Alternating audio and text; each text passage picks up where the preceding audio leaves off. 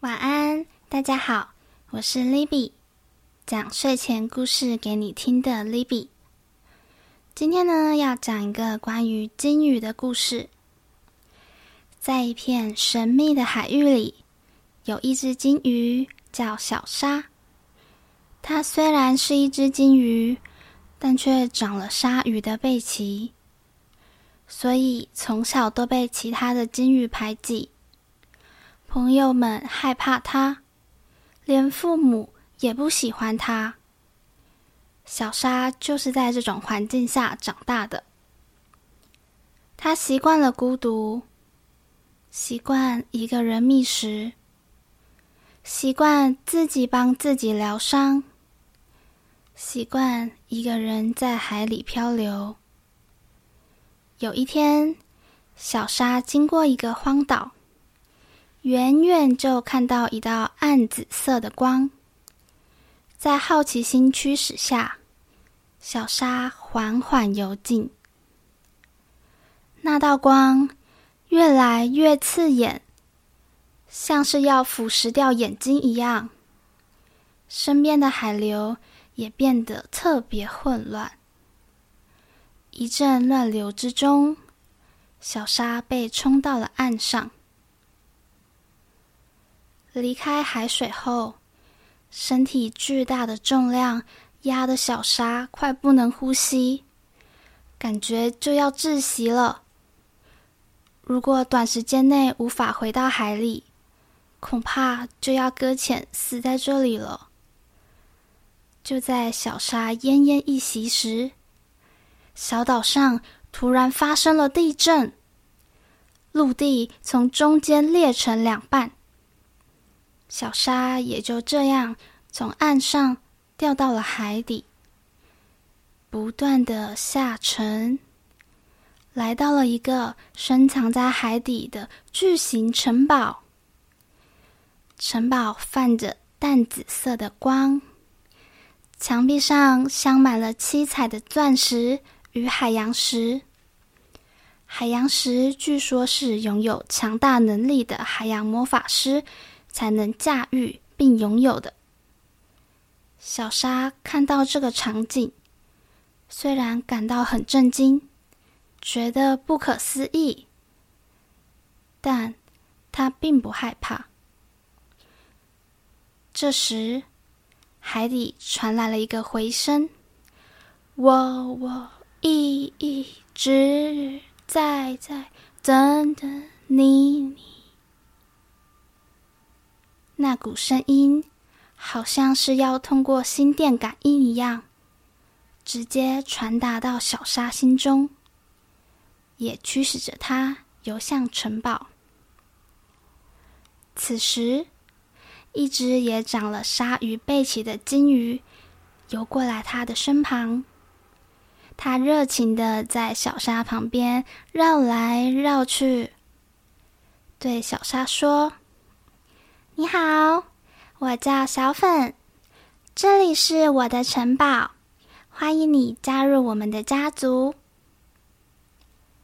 小沙还没回过神，只问：“在海底怎么会有这么巨大的城堡？我之前从来没见过。”小粉说：“曾经在我受了重伤、命危之际。”遇到了一个魔法师，救了我，并为我造了这个城堡。里面有吃不完的食物，走吧，我带你去参观。你怎么知道我？小沙问。这我之后再慢慢告诉你。总之，能遇见你真的太好了。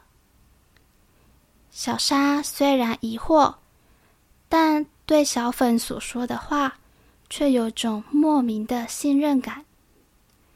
就这样，小沙决定在城堡里住了下来。接下来的几个月，小沙的家人跟朋友们，甚至都没有发现他的消失，继续过着他们的生活。而小沙虽然偶尔会想起他们。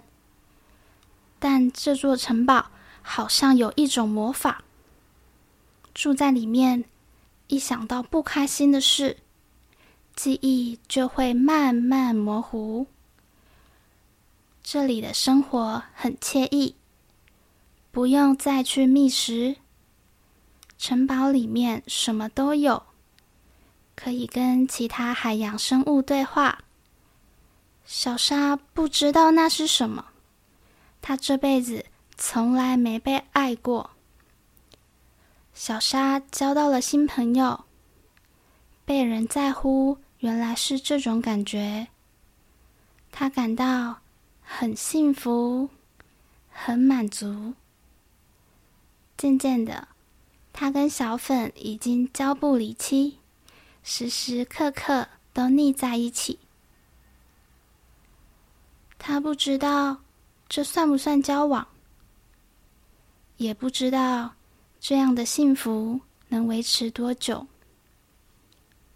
但随着住在城堡的时间越来越久，小沙感觉自己的记忆越来越错乱，有时觉得自己像活在梦里，有时像是要找某一样东西。